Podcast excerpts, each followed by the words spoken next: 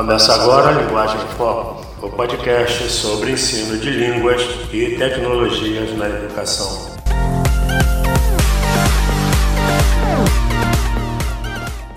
Bem-vindos ao episódio número 1 um do podcast Linguagem Foco. Olá, eu sou Márcia Correia e o tema do nosso podcast de hoje é Recursos Tecnológicos na Educação.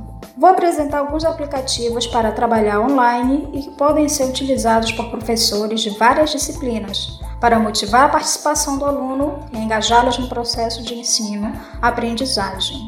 Neste sentido, gostaria de compartilhar com vocês as ferramentas Padlet, Flipgrid e Kahoot, que podem ser utilizadas para complementar as atividades disponibilizadas online. O primeiro recurso é o Padlet, uma ferramenta online que permite a criação de um mural ou quadro virtual dinâmico e interativo para registrar, guardar e compartilhar conteúdos multimídia, e onde se pode inserir qualquer tipo de conteúdo de forma cooperativa.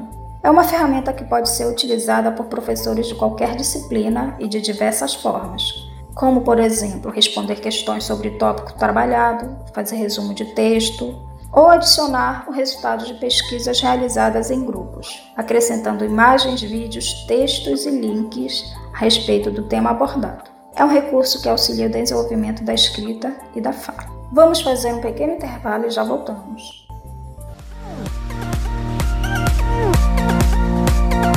Estamos ouvindo Linguagem Foco, o podcast sobre ensino de línguas e tecnologias na educação.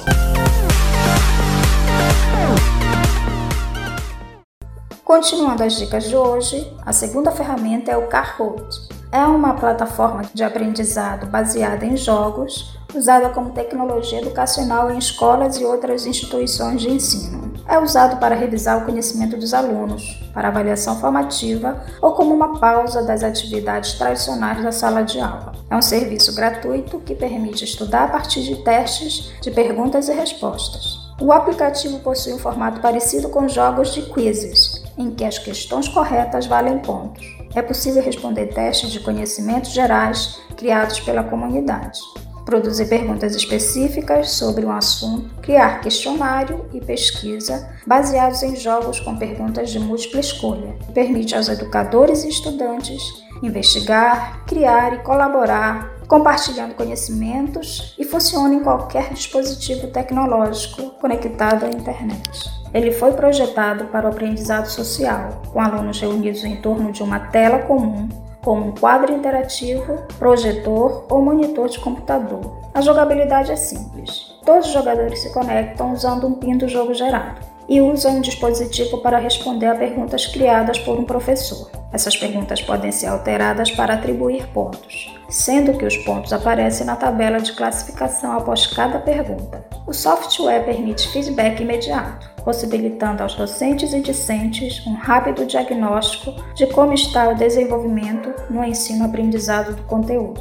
O último recurso apresentado hoje é o aplicativo Flipgrid. Também foi criado com fins educacionais. Ele pode propiciar discussões temáticas, responder questões, fazer brainstorms, realizar tutoriais, resolver situações, problemas, entre outros. Essa tecnologia tem aplicabilidade para todas as idades e as mais diversas disciplinas escolares, para trabalhos inter, multi ou transdisciplinares. O principal foco da ferramenta é a produção de vídeos criados pela própria plataforma, mantendo uma comunidade fechada e evitando expor a imagem dos alunos em outras redes sociais.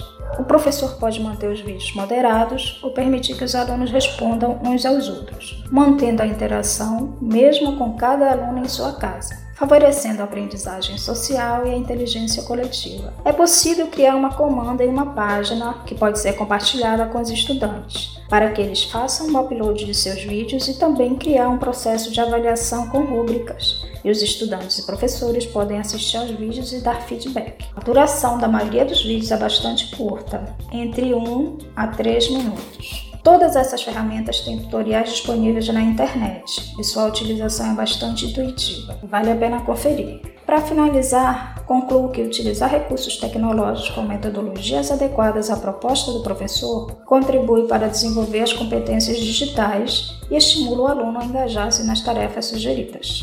Esse foi o nosso primeiro episódio. Fiquem ligados nos próximos. Até mais!